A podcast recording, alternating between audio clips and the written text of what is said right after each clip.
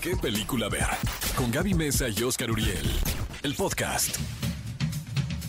Cinefilos, bienvenidos a ¿Qué película ver? El mejor programa de cine en la radio. Claro que sí, muchas gracias por sintonizarnos el día de hoy, un día antes de la noche de brujas, la noche de Halloween. Así que este programa de cine se va a poner súper interesante. Como siempre me acompaña aquí en la cabina, no con el disfraz de Chucky que me prometió la semana pasada. Por supuesto Oscar que no, Gaby Mesa con Z. Confía en No me iba a poner el disfraz de Chucky. Híjole. caray.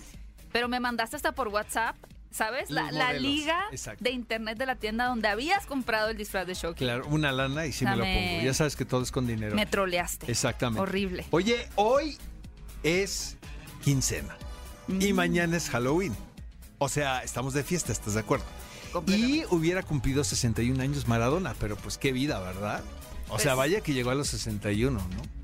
Oye, Oscar, y precisamente eh, este fin de semana pues vamos a tener varios estrenos embrujados de la cartelera embrujada de Cinépolis, que obviamente por ser el mes del horror pues se viste completamente de estas historias terroríficas. Y sin duda una de las películas más esperadas ya desde algunos meses atrás es Last Night in Soho o El Misterio de Soho. ¿Y qué creen? ¿Qué, creen? ¿Qué, Gaby Mesa con Z? que vamos a tener entrevistas exclusivas con director y elenco de esta película. Que es Edgar Wright. Edgar Wright. Anna Taylor Joy. Anna Taylor-Joy. Que habla, que habla perfecto español, porque es de descendencia argentina. Oye, Oscar, ¿y qué crees que ganaste en el resultado de la encuesta de la semana Creo que estaba bien fácil, caray. Entonces no me da Sí, ni lo tanto dudé, gusto. lo dudé, la verdad. serio? Aquí les vamos a compartir los resultados. Como saben, siempre cada fin de semana lanzamos una encuesta a través de las redes de Cinépolis en Twitter, arroba Cinépolis. Y en esta ocasión les preguntamos quién de los siguientes actores que forman parte del reparto de Dune era su favorito. Las opciones eran, bueno, voy a decirlas en de último a primer lugar. En cuarto lugar quedó Javier Bardem, hablando de Javier Bardem. En tercer lugar, y muy competido con el segundo, quedó Jason Momoa. Ajá. El segundo se lo llevó Timothy Chalamet. Y en primer lugar, Zendaya. Pero arrasante, 36%. Y vaya que en la película apenas aparece, pero siento que es ahora sí el, el preámbulo, ¿no? Para su momento en la segunda película de Dune. ¿Qué película ver? El podcast.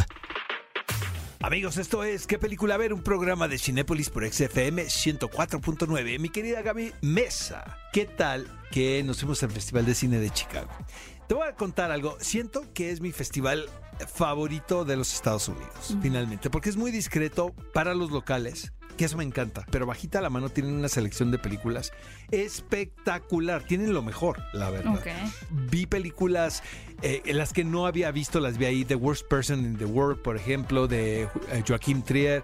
Eh, también vi la que ganó Venecia, que es Happening. Eh, vi Madres Paralelas. Dune ¿Viste estuvo Madres forma- Paralelas? Vi Madres Paralelas. Y vi Spencer. Spencer. ¿Les digo algo o no les digo micro- nada? Sí, ¿Les que adelanto? nos diga. Sí. Mira nada más de Spencer. ¿Es bueno o malo? Me encantó. Y yo siento que, fíjate, yo no fui tan fan de Jackie. Es- están como por el estilo, ¿no? Son como de Y la misma, son como de la misma cuadra y tienen la misma estructura. Pero siento que eh, en Spencer se corren riesgos mucho más interesantes como realizador. O sea, sí va más allá de la convención. Eh, Kristen Stewart le van a dar el Oscar. Le Ya la a vamos metiendo en la quiniela, No, ni, pues, ni la metas. O sea, yo creo que finalmente es la historia que a la industria de Hollywood le encanta eh, festejar, que es una actriz eh, a quien se le ha- en un principio se le señala de que es un rostro hermoso nada más, demuestra a ella a pesar de mucho trabajo que es una gran intérprete, pero también es un reconocimiento que es un personaje muy representativo de la industria del cine en Norteamérica. Es una eh, aunque ha hecho mucho cine con directores extranjeros como El Rain, por ejemplo, eh, es un es un personaje muy americano. No, es un de All American Girl. la Sí, verdad. totalmente de acuerdo. Y está fantástica en la película. fantástica.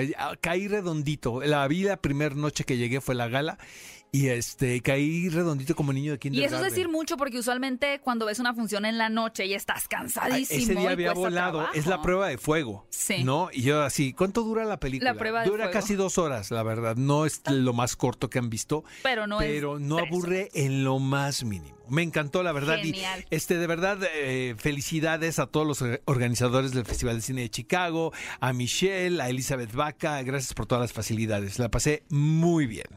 Oigan, cinéfilos, pues ya sabemos que varios de ustedes estuvieron rasgando las vestiduras por el retraso en el calendario de Marvel, pero resulta que realmente Marvel va a crear todo un récord en el año 2023 al estrenar siete películas. Yo creo, Oscar, que realmente digo, por motivo de la pandemia y demás, posiblemente, y de no ser por las series, este es el año que se ha sentido un poquito más la ausencia Marvel, ¿no? Porque se fueron atrasando algunos títulos, de pronto ya hacia el final empezamos a ver esos complementos por parte de Sony también, pero algunos que se estaban esperando mucho como Mobius, ¿no? Donde va a estar interpretada por Jared Leto, pues se fueron como que también creando este vacío, ¿no?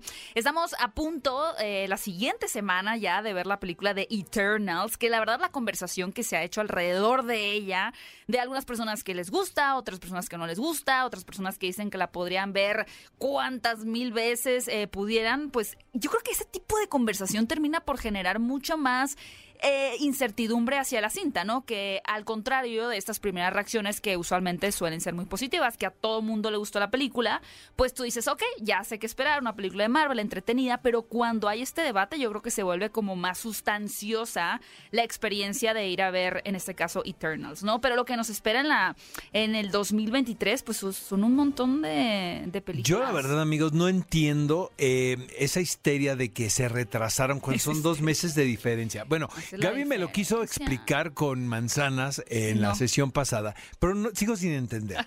No pasa nada, amigos, si vemos una película dos meses después. ¿Tú no te estás rasgando las vestiduras por los múltiples retrasos de Top Gun Maverick? No, no pasa nada, hombre. O sea, es una película. Me dijiste otra cosa por WhatsApp, Oscar Uriel. Exacto. a ver, rápidamente bueno, unos títulos. Es, la apariencia. es lo que tengo que decir al aire, ¿verdad, amigos? Es verdad. Que gana el 2023 de Marvel, por ejemplo, The Marvels, la secuela de Capitana Marvel, Guardianes de la Galaxia, volumen 3, Ant-Man y la avispa Quantumania. También vamos a tener por allá Craven el Cazador, e interpretada por Aaron Taylor Johnson, a quien conocimos en Kick-Ass la secuela de Black Panther, de Deadpool, de, Venom posiblemente, bueno, un montón de películas. El 2023 sin duda va a ser el año de Marvel. Ha llegado el momento de compartirles la nueva encuesta de la semana, por supuesto que tiene que ver con Halloween porque mañana es el Día de Brujas. Si queremos saber cuál de los siguientes nuevos clásicos de terror es tu favorito. Ahí les van las opciones. Recuerden que ustedes pueden ir a votar a las redes de Cinépolis en Twitter, arroba Cinépolis. Aquí les van las opciones. Tenemos a El Faro, La Bruja con Anya Taylor Joy, Midsommar o Hereditary. Ahí te va. está difícil. La mía, sí, Midsommar. Midsommar. Hay que decirle al público que nos esté escuchando que son películas de género, pero tiene que ver también mucho el suspenso y el terror psicológico. Completamente. en todas. No, exactamente. Sobre todo el faro, ¿no? Que no es eh, específicamente de espectros, ¿no? Podemos decir. Eh, ni Midsommar, ¿no? Pero, pero, vaya, son, unas. O sea, no nos queda la menor de las dudas que son dos películas de terror. Totalmente de acuerdo. Yo me voy a ir por Hereditary y realmente me da muchísima curiosidad conocer cuál es la favorita del público. Les vamos a compartir. amigos. no los quieras brainwashar, Oscar. Déjalos que sean libres en su decisión. Oye, Gaby, vamos con la noticia, ¿no? Y esto es realmente escandaloso, podemos decirlo así. Y fue lo que sucedió en el set del más reciente trabajo eh, protagonizado por Alec Baldwin, eh, una película donde también él funge como como productor, y esto es muy importante porque hay, aquí se desprenden dos figuras, eh, Alec Baldwin actor y Alec Baldwin productor. Claro. Em, si todo eh, sucede como ellos dicen que fue, él como actor va, no va a tener, va a ser exculpado, o sea, no va a tener responsabilidad. Pero sí, sí, él va a tener que dar la cara por la producción también. Y es que eh, un accidente muy lamentable en el rodaje de la película, donde pierde la vida la directora de cinematografía y se hiere al director de la película, por el mismo actor protagónico al, cuando se le sale una, una bala. ¿no? A la pistola. Estaban ensayando, estaba él desenfundando la pistola, se sale la bala, se, se dispara, pero estaba él eh, apuntando directamente al lente de la cámara. Por eso eh, le da eh, a la directora y le roza al director. Es la misma bala, había una bala ahí. Sí, y, algo bien interesante, fíjate, Oscar, que salió también estos últimos días, porque poco a poco pues ha ido, se ha ido revelando más información. E, es el hecho de que la producción eh, de esta película que se llama Rust había tenido ya problemas desde una semana atrás por porque la habían, bueno, por el tema de los largos periodos laborales, ¿no? A los que estaban siendo sometidos sus trabajadores, cosa que eventualmente provocó que todo el equipo organizara una huelga y se fueran del set. Se fueron seis personas que trabajaban en la película. Sobre todo sus quejas tenían que ver con el, hospedaje y con que se tardaban en pagar, cosa que eh, sucede muy muy seguido, amigos. Hay muchos Exactamente, pero uno de ellos hizo anotaciones también que no sentía que el set fuese seguro con respecto a las armas. Ahora estamos hablando de un western donde constantemente se están empleando exactamente este tipo de utilería. La pregunta es por qué había una bala aunque fuese de salva. Y ya para terminar con esta noticia y los estaremos actualizando al respecto, yo creo que es importante también pues que mencionar que esta eh, fotógrafa era una estrella en ascenso, ¿no? De hecho, la, Asociación Americana de Cinematógrafos la nombró en el 2019 como eso, como una estrella de, ascenso, eh, una estrella en ascenso en Hollywood. Hombre, y, realmente era una chica que tenía muy joven, la verdad, ucraniana, casada con su bebé. Qué muy entusiasmada con el proyecto. Qué pena, caray, qué pena. Esto es realmente no debió haber sucedido. Ojalá podamos aprender de, de lo que sucede y, y, poner sobre la mesa temas de seguridad, ¿sabes? Como dices tú, las largas jornadas, que de repente ahora, bueno, es como una, cada vez una costumbre, ¿no? Este, que vemos más, ¿no? en el sistema de rodaje.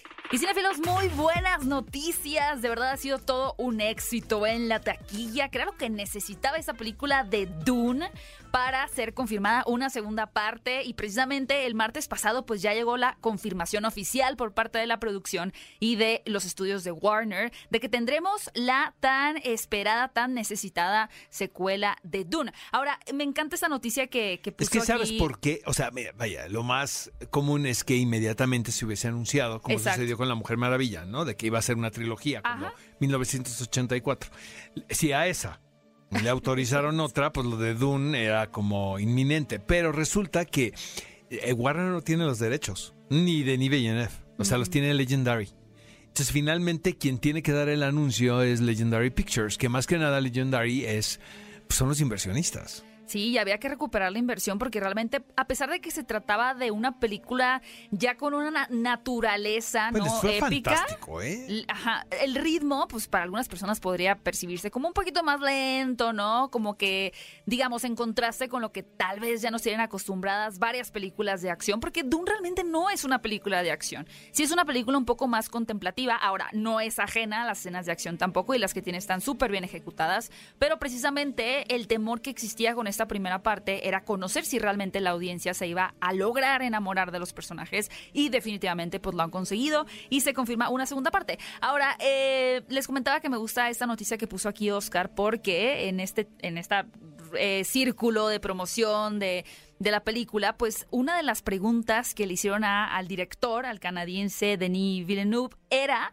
¿por qué la primera parte de Dune no tenía una escena postcrédito? Y sí, obviamente ahora nosotros tenemos muy en mente que este tema de las escenas postcréditos pues es un poquito un monstruo o una creación de Marvel, que ahora de verdad es que hay muchas películas de Marvel que es mejor la escena postcrédito que la película en su totalidad, pero también de pronto puede ser un ejercicio interesante para algunas trilogías o películas que, van a tener una continuación porque dejan enganchado al espectador. Le pueden presentar tal vez el villano que va a aparecer o alguna pista del, del conflicto a desarrollarse, pero lo que dice el director es que él realmente no tenía ni el menor interés en poner una escena post que él quería que su última escena, su último cuadro, fuera el que creara ese último vínculo con la audiencia y lo arrastrara a querer ver una segunda parte y que simple y sencillamente pues él nunca ha sido fan de este tipo de formatos de las escenas postcréditos, por lo cual no esperemos en ninguna de sus próximas películas ver aplicado. ¿Qué película ver? El podcast. Amigos, estamos de regreso. Esto es ¿Qué película ver? Un programa de Cinépolis por XFM 104.9. Vamos con la cartelera de esta semana. Aquí, obviamente, tenemos un título de suspenso, de terror. Y es Espíritus Oscuros, dirigida por Scott Cooper, quien es un realizador quien tiene ya bastante experiencia en este terreno. Ahora, la particularidad del título es que es producida por el gran Guillermo del Toro, como decimos aquí, el queridísimo Gordo del Toro. Nuestro Gordo. Sí, quien recientemente también lo hemos visto involucrarse o hacer mancuerna con otros directores, ¿no? Por ejemplo, fue productor también de la película de horror de historias de terror para contar en la oscuridad. me gustó mucho esa película. Tenía un, toque muy interesante y creo que finalmente se puede ver su mano ahí, ¿no? Se puede ver la mano de Guillermo del Toro en ese tipo de historias. Y este relato en particular de espíritus oscuros, pues sigue un poco la tendencia a la que estamos empezando a acostumbrarnos con las películas de terror, que tiene que ver con que la anécdota no solamente se queda en esta situación terrorífica de personaje se encuentra con monstruo, cuál será el misterio, vamos a develarlo, sino que también aprovecha la historia, el contexto en donde está sucediendo para eh, tener una reflexión, ¿no? Y en esta ocasión, en esta película, pues tiene que ver con si, por ejemplo, realmente eh, estamos hablando más bien de una maldición, de un trauma generacional y del abuso familiar, o también se puede tratar de estas consecuencias que enfrenta una sociedad quien termina por repudiar a las personas desfavorecidas y que permite que las personas que están por debajo, por así decirlo, pues sufran también en silencio, ¿no? Entonces no solamente es una película que va a provocar eh, este horror, esta intriga que tiene que ver con una criatura que está pues asesinando personas en un pueblo, sino que también va a haber una línea de reflexión en cuanto a sus personajes y a su sociedad, lo cual hace, por supuesto, mucho más interesante. Y como dice Oscar, pues se trata de un realizador que nos ha traído también películas eh, que a mí me han gustado mucho, como lo son Crazy Heart y Black Mass, interpretada por Johnny Depp. Así que si quieren ver algo terrorífico, que forma parte de la cartelera embrujada de Cinépolis. No se pierdan Espíritus Ocultos. Oye, esta es la película que tenemos que ir a ver este fin de semana. ¿Estás de acuerdo, verdad? Pues las dos, El misterio de Soho tiene garantía Cinépolis. Además, pertenece a la cartelera embrujada, dirigida por Edgar Wright. Eh, hijo, Peliculón loco, ¿estás de acuerdo? Sí, peliculón loco. Sí, peliculón loco, la verdad. Eh, eh, es, un, es una película de suspenso, de terror muy sofisticado, creo yo. Eh, y eso hace que valga la pena la experiencia, porque se hace referencia a todo este cine de género que se produjo en la década de los 60, de los 70 en Inglaterra, eh, el cual fue muy importante. ¿Sabes?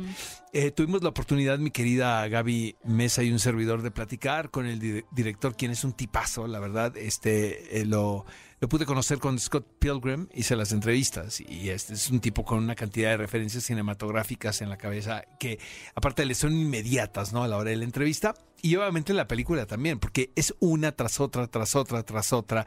Eh, Don't Look Now, por ejemplo, esta película de Nicholas Rake con Donald Sutherland y Julie Christie, hay muchísimo de, de esa película. Repulsión también. En fin, eh, son, son muchos detalles para todos los cinéfilos y, este, y a mí me encantó la película. Y algo que particularmente a mí me gusta mucho del trabajo de este director es que tiene todas las herramientas para construir un relato cinematográfico que puede enamorar tanto a las personas, como bien dice Oscar, que estén muy clavadas en el cine, pero por otro lado tiene una línea narrativa que conquista inmediatamente la audiencia, ¿no? Y en este caso tiene que ver con un misterio que estamos viendo en paralelo en la década de los Siento que son dos historias unidas por un puente. ¿Sabes? Sí, claro. Que son dos historias eh, atemporales también, eh, una en los 60, otros en la actualidad. Son dos personajes femeninos protagónicos, las cuales fungen cada una como un espejo, ¿no? Y eso está fantástico porque son dos actrices increíbles, la verdad, que están muy de moda. Eh, tiene este toque siempre Edgar Wright, ¿no? De darle onda, ¿no? A sus películas con sus repartos, ¿no? Y con sus guiños también, sus referencias. Es una película que también se sale de la zona de confort del director, porque finalmente estábamos acostumbrados a, a verle otro tipo de tono a Edgar Wright y sigue siendo Edgar Wright. Por ejemplo, el- la banda sonora de la película juega un papel muy importante también, ¿no? Este, está increíble, la verdad. Es que Este, piensas en la película y te vienen demasiadas imágenes a la cabeza, ¿no? Exacto, Porque no la puedes catalogar como una sola cosa. Imágenes acompañadas de música. Sí. ¿no? Que eso es como un, una característica de este director. Eh, eh, y lo mejor de todo, mi querida Gaby Mesa Conceta, es que tuvimos la oportunidad de entrevistar al reparto y al director de Misterio en Soho. Vamos a escuchar estas entrevistas de El Misterio de Soho y regresamos. Hola Ania, hola Matt, muchísimas gracias por recibirme y sobre todo por esta película, de verdad es fantástica, la verdad es que la amé muchísimo y tengo que decir que una de mis escenas favoritas, si no es que mi escena favorita, es cuando ustedes bailan por primera vez. Cuando vemos a Sandy alternar con Eloís es muy hermoso, pero también se veía muy complicado de hacer. ¿Podrían compartir conmigo cómo filmaron esta escena? It was incredible. It was so Fue increíble, maravilloso. Nos divertimos muchísimo haciéndola. Y creo que de lo que estamos más orgullosos es que solamente hay dos transiciones que se hicieron con efectos especiales. Lo demás está hecho a cámara. Así que usamos trucos, teníamos que estar en el lugar correcto, en el momento correcto. Nos escondíamos. Fue muy armonioso, básicamente. Sí, pero es increíble porque no solo es un baile entre Matt, Toma y yo. Es también con el operador de la cámara y en un momento nuestro director de fotografía, Chong, también entró y empezó a iluminar por aquí y por allá. Fue espectacular. spectacular. Sí, maravilloso. Me divertí mucho con eso. De verdad tengo muchísima curiosidad por saber cómo se escondían. Se agachaban o se ocultaban entre las cosas. Literally just like Literalmente a veces detrás de mí, ¿verdad? Yeah, there's, it's interesting watching the scene Sí, es interesante ver la the escena ahora, porque tengo la coreografía tan tatuada que en lo único que puedo pensar es y uno y dos y agáchate y la cámara va a la izquierda, ve con ella, toma la mano de Matt y regresas a la toma. um, Lo hicimos un par de veces y nos salió muy bien. Qué genial. Sí, fue muy bonito. La película constantemente nos muestra cómo las apariencias son engañosas y a veces es difícil saber cuáles son las verdaderas intenciones de la gente. Así que, ¿qué tan buenos dirían que son ustedes para leer a las personas? Good. Muy Yeah. bueno. Sí, scene, I think. te vuelves bueno con eso en este trabajo, creo. That's what we're trying to do all the time. Es que creo que eso es lo que hacemos los actores todo el tiempo, ¿no? En cierto nivel. Puedes sentir un poco las energías de una persona. Yeah, completely. But I, I will say that I Por completo. Pero te diré que, aunque me dé un presentimiento, usualmente intento darle a la gente el beneficio de la duda. Aunque regresando a la idea de confiar en tus instintos, usualmente son correctos. But remain curious. Pero te mantienes curioso y no juzgas. Creo que esa es la clave. Oh, vaya. Esto se volvió como terapia. Me gusta. Que vengan más preguntas. Bueno, mi última pregunta no es tan terapéutica, pero Eloís siente una conexión muy fuerte con Sandy. ¿Hay alguien del pasado, como un actor o artista, músico, lo que sea, con quien ustedes se sientan conectados? Hay muchos, pero definitivamente diría que mi fase con Stevie Nicks, cuando tenía 17, la introducción de Peter Green en Fleetwood Mac y luego la de Stevie y Elsie es genial. I'll, I'll go for Oasis. I have such a strong Yo me iría con Oasis. Tengo un amor y cariño muy fuerte por Oasis. Nice. Well, great talking to you guys. Genial. Bueno chicos, muchas gracias por su tiempo. Fue realmente increíble poder platicar con ustedes. Congratulations on the movie. And uh, Edgar y Christie, me encantó esta película. Y hay que decir que tiene un mensaje muy fuerte sobre el lado oscuro de la industria del entretenimiento. Y aunque se sitúa en la década de los 60, ¿ustedes creen que la industria ha cambiado? Creo que como hemos descubierto en los últimos años, lo triste es que las cosas no han cambiado tanto como deberían. De eso trata la película, sobre los peligros de romantizar el pasado. Porque creo que cuando la gente usa la frase de los buenos tiempos de antes, hablan de una década mágica pasada donde todo era genial, pero no, todo lo malo que ocurre ahora ocurría en ese entonces.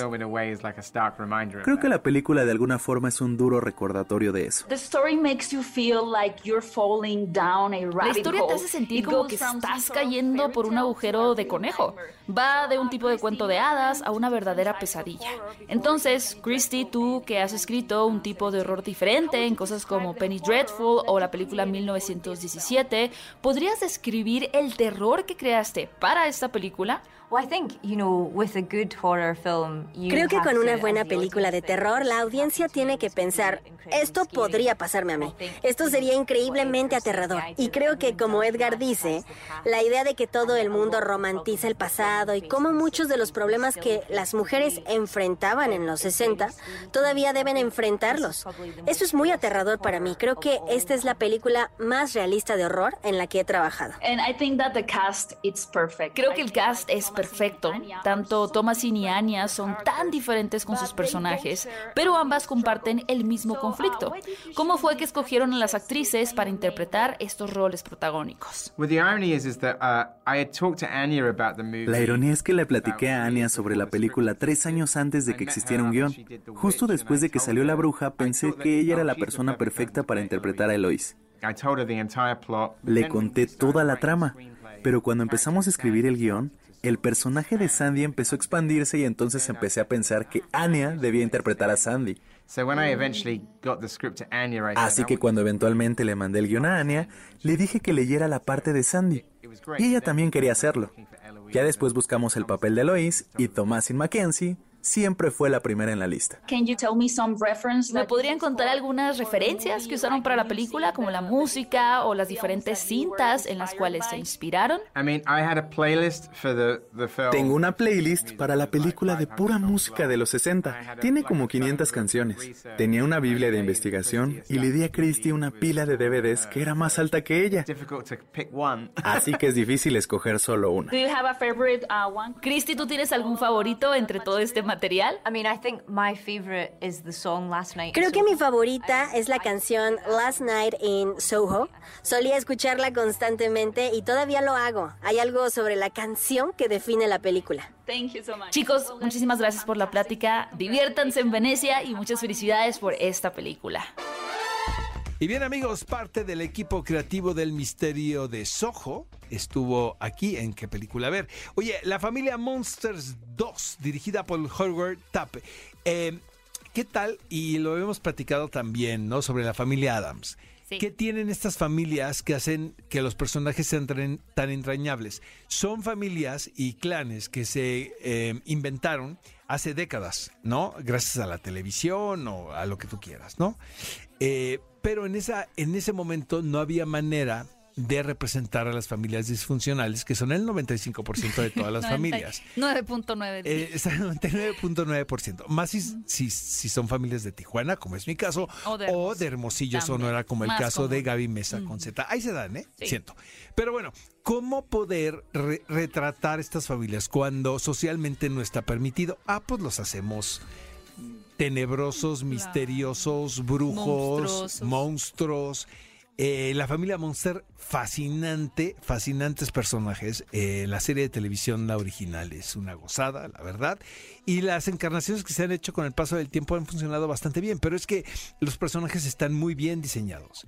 Eh, y aparte son entrañables, son adorables. Y aquí lo, lo de la familia Monster está la particularidad también de que hay un personaje humano común y corriente que forma parte de la familia. Claro, que nos permite ver más como este contraste de una lado, forma más clara, correcto. ¿no? Y poder hacer como este vínculo entre lo, lo extraño y realmente pe- pensar que es normal, que es diferente, poder abrazar nuestras diferencias y, y utilizarlas como, como esta vestimenta también de, de orgullo, ¿no? De que está bien ser diferente. Son estos mensajes fantásticos también para nuevas generaciones. Ya llega la secuela a la cartelera de Cinépolis de la familia Monster 2, por si ustedes querían ir con todos los más pequeñines este fin de semana a las salas de cine. Amigos, y como dice Hannibal Lecter, Clarice, ¿ya dejaron de llorar los corderos? Hijo, es que esta película la Qué puedo fuerte. ver una y otra y otra vez y otra vez, pero la oportunidad ahora es única, porque van a tener el chance, amigos, de ver El silencio de los inocentes en pantalla. Me, me da un microinfarto de emoción, Oscar. Es que ese, este es el plan, caray. Sí, ¿no? este Este, es es, el plan. este es el plan. Se reestrena por el aniversario número 30. Voy a hacer de cuenta que no leí esto aquí en el guion, ¿verdad? Porque me voy a deprimir, porque yo vi la película en el cine. Oye, pero qué bonita experiencia. Ahora la puedes la revivir. verdad, pero la pasé brutal. Brutal, brutal y fue muy emocionante. Oigan, y les voy a dar unos datos curiosos rápidamente de esta película para que se animen a ir a ver en la pantalla grande El silencio de los inocentes. Resulta que esta fue la tercera película en ganar todos los premios Oscar, digamos, de estos cinco grandes, ¿no? Ganó como mejor película, mejor actor, mejor actriz, mejor director y mejor guion. Y también en preparación para su papel, el protagonista, interpretado por Anthony Hopkins, estudió archivos de asesinos en serie, pero no solamente eso, sino que también visitó cárceles y estudió a asesinos condenados y estuvo presente durante algunas audiencias judiciales sobre asesinatos en serie. Este reestreno forma parte de la cartelera embrujada de Cinépolis, así que no se pierdan la única oportunidad de verdad inigualable de ver Pues en pantalla grande. todos los títulos de en esta ocasión de la cartelera forman parte de la cartelera embrujada. Oigan amigos, ¿y qué tal que ya está la preventa activa para ver Eternals? A partir de este miércoles 3 de noviembre hay un preestreno en salas de Cinépolis ese preciso Viva. día. Y también estén súper pendientes porque ya viene la adaptación del musical famoso de Broadway a la pantalla grande de Querido Ivan Hansen, que tiene garantía Cinépolis. Oigan, cinéfilos, estamos tan emocionados con los 50 años que está cumpliendo Cinépolis que les tenemos una promoción genial con Cinépolis y Coca-Cola que consiste en una entrada al 2 por 1 en las taquillas de Cinépolis. Es súper sencillo, lo único que tienes que hacer es presentar dos tapas de cualquier producto participante de la familia Coca-Cola y así te llevarás una entrada al 2 por 1 en las taquillas de Cinépolis. Te invitamos a vivir la experiencia del cine con tus inseparables una vez más. Consulta vigencia, términos y condiciones en cinépolis.com. ¿Qué película ver? El podcast. Los protagonistas, sus creadores. De la pantalla grande a tu radio. La entrevista en ¿Qué película ver? de Cinépolis en Exa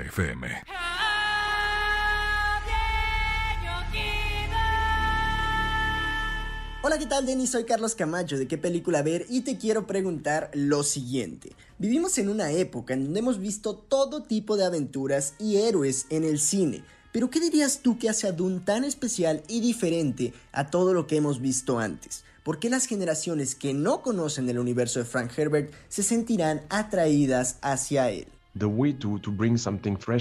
Uh, was Para traer algo fresco tuvimos que ir hacia atrás y enfocarnos en el libro. ¿Y de dónde vino el libro? El libro viene de la naturaleza, de la observación de la naturaleza. Traté de contar esta historia lo más cercano posible a una naturaleza que es familiar para nosotros. Todo el diseño de la película fue inspirado en el estudio de la naturaleza y la biología. Pienso que la naturaleza en sí es una gran fuente de inspiración y de enfoque para los cineastas, en vez de enfocarnos y hacer las cosas lo más cerca posible al libro. Creo eso fue la manera de escapar de esa gigante burbuja que es la ciencia ficción. Eso es algo que ya ha sido explorado continuamente. Uno de los maravillosos retos fue encontrar nuestra propia identidad y tratar de ofrecer algo que no ha sido visto en la pantalla antes. Y fue un gran reto, pero también fue muy satisfactorio. When the book was written in, in 1965, Cuando el libro fue escrito en 1965, Frank Herbert intentó representar y reflejar algunas carencias que influenciaron el siglo XX y hoy en día es como si se hubiera convertido en una predicción o una proyección a lo que iba a ser el siglo XXI. the book became sadly more and more relevant about El libro desafortunadamente se volvió más relevante hoy en día. La relación del humano con la naturaleza está destinada al fracaso porque queremos controlarla y es un peligro mezclar religión con política. Hay algo maravilloso de mirar estos temas a través de los ojos de un joven protagonista. Esta es una fantástica aventura. Para mí es como un llamado a la acción. Pienso que para los jóvenes hay algo muy bonito durante su trayecto ya que él está tratando de deshacerse de la presión de liderar con diferentes cargas o mandatos, o como en lo político, en lo familiar y también del medio ambiente. Estos temas tristemente son los más relevantes hoy en día y creo que la película realmente puede inspirar a la juventud. Esa fue la razón por la que hice esta película diferente a mis otras películas. Mis otras películas son clasificadas R por el contenido de violencia y por la intensidad del tema, y esta traté de hacerla más flexible, porque quiero que también sea accesible para los jóvenes que quizá tienen la misma edad que yo cuando descubrí el libro. Porque pienso que es un libro que me tocó profundamente me enseñó y me ayudó mucho en mi juventud. Mi sueño era hacer una película que inspire a la juventud a leer el libro. ¿Qué película ver? El podcast. Amigos, estamos de regreso. Esto es ¿Qué película ver? Un programa de Cinépolis por XFM 104.9.